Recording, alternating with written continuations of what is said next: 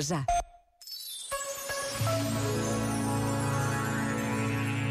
A decisão de perdoar coloca-nos no mais fundo de nós mesmos, porque quando o perdão é sério, leva-nos muito para lá do esquecimento ou daquele esforço por fechar à chave o que nos magoou.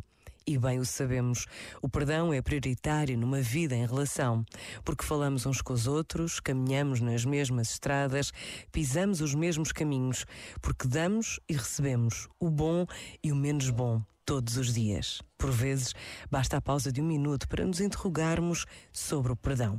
Pensa nisto e boa noite. Este momento está disponível em podcast no site e na app.